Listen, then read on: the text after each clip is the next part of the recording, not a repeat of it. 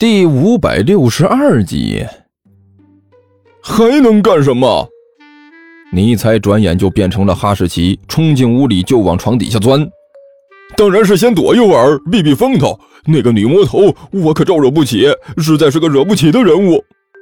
我去！哎，你说说你，甘球没好气的指着他的背影说道：“哎，你说的一个堂堂的末日大魔王，你竟然怕的钻床底，你这就不嫌丢人了？”丢人总比丢命好吧？尼采忍不住喊了一嗓子：“哇，尼采，你不是擅长幻术吗？”万晨实在是看不下去了，忍不住开口说道：“你用个幻术迷惑他一下不就得了？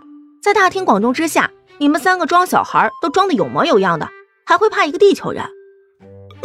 呃，你说的有道理啊！尼采干笑着从床底下又钻了出来。呃，一一着急把这茬忘了。哦，对呀，我可是末日大魔王啊，这还会幻术，怎么会被一个丫头片子吓住了？嗯，我看你吓得就不轻。甘球一撇嘴，幸亏你还没吃早饭，不然那床底下都容不下你了。砰砰砰，敲门声再次响起，去开门。甘球一摆手，十有八九是杜涵那丫头，一天到晚神神叨叨，神出鬼没的。哦。万晨随意的应了一声，走到房门那边，打开了房门。等他看到站在外面的两个人之后，顿时愣住了。你、你、你、你们是不是杜涵？甘球在屋里问道。哎，我去，这一大早晨的跑到这里干啥呀？一边说着，甘球懒洋洋的就走了出来。走到门口，看清站在外面的两个人之后，他顿时也愣住了。你。你你们，嘿嘿嘿嘿嘿嘿嘿！齐健满脸的笑容，看着甘球，笑得连蛀牙都露出来了。甘球啊，起来了！哈哈哈！起起起来了！甘球脸上的笑容有点不太自然。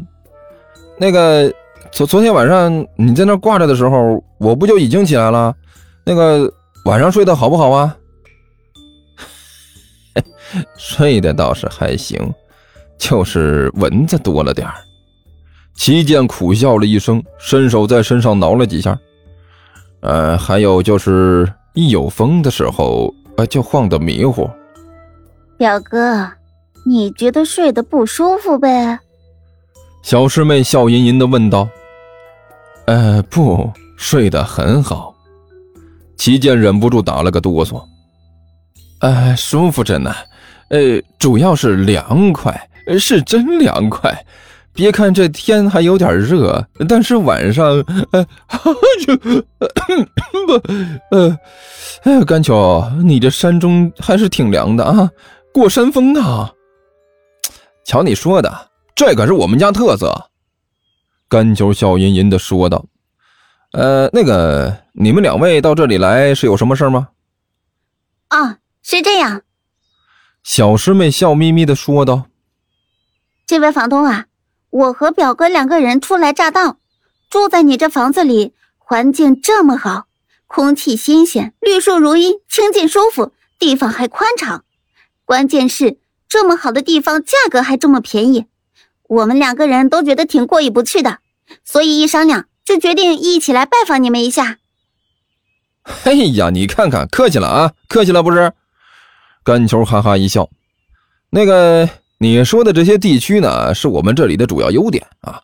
我也觉得你们说的很正确啊，但是呢，我这个人是很低调的，并且别老是这么夸我的啊。这个我这心里也觉得过意不去。行了，你们住的好就行啊。住的很好，很满意。小师妹笑眯眯的说道。所以我们今天过来认识一下，你看。以后我估计就要在这里常住了，少不了给你们添麻烦。我这不是过来拜访一下吗？啊，对了，也没准备什么，就给你们买了点早点。表哥，表哥，小师妹抬起脚来，对着齐健的腿就是一下。啊！齐健一呲牙，连忙在脸上挤出一个笑容来。哎，嗯，没错。我们买了点早点，也不知道你们吃没吃。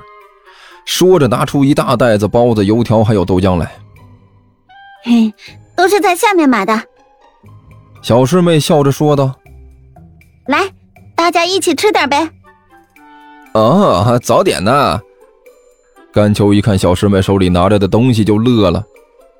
哎呀，这个本来我真要出去买呢。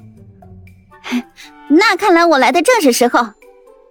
小师妹笑着说道：“那你就不用出去买了呗。”嘿嘿，那怎么好意思？甘球笑眯眯的说道：“哎呀，快进来吧，进来吧啊！这个进来坐一会儿，没吃的话一起吃点啊。”哎，好好。齐健和小师妹两个人跟着甘球一起就走进了屋里。甘球一进客厅就是一愣，只见尼采、刘阿八那三条狗、桃子和那只豹子猎奇，整整齐齐的站成一排，就站在客厅中间，排成一列横队。场面那是相当的壮观。哎，我去！齐健一进来就被这震撼性的场面吓了一跳。这这是什么情况？呃，甘球，这这都是你们家养的？小师妹惊讶的指着站在那里的一长串的猫猫狗狗，大声问道：“哈哈啊，对对对呀！”甘球脸上的笑容相当的勉强啊。你们刚刚搬过来，还不太了解我这个人。呃，其实我跟你们说，我这个人老有爱心了啊，哈爱心满满，对小动物什么的那可好了。这看到这就走不动道啊！实话跟你说，我都不敢去宠物店。这动物园这种地方，就就一到那儿就走不动道了。看到什么就想弄回来。大家都称呼我为，好可爱啊！小师妹还没等甘球说完呢，惊呼了一声，对着尼才就冲了过去，伸手一把抱住了尼才的脖子，另外一只手在尼才的身上是一阵乱揉。嘿，实在是太可爱了。尼才顿时被小师妹勒得一个劲儿的翻白眼儿，舌头都吐出来老长，都要缩不回去了。是是是，表妹。齐健一看小师妹这个模样，脸上顿时色变。这是人家的狗。我知道啊，我只是觉得很可爱，很想要好好的揉一揉啊。小师妹的一张脸因为兴奋涨得通红，伸手一个劲儿的在尼才的身上搓了搓，去了去的，搓得狗毛纷飞。尼才脸上的表情眼看就要挂了。不但是尼才，尼才也觉得呀，自己的呼吸都困难。就像是有什么掐住自己的脖子，让自己无法呼吸一样。这货心里顿时暗叫一声不好，这分明是那个该死的契约，这时灵时不灵的伤害共享又发作了。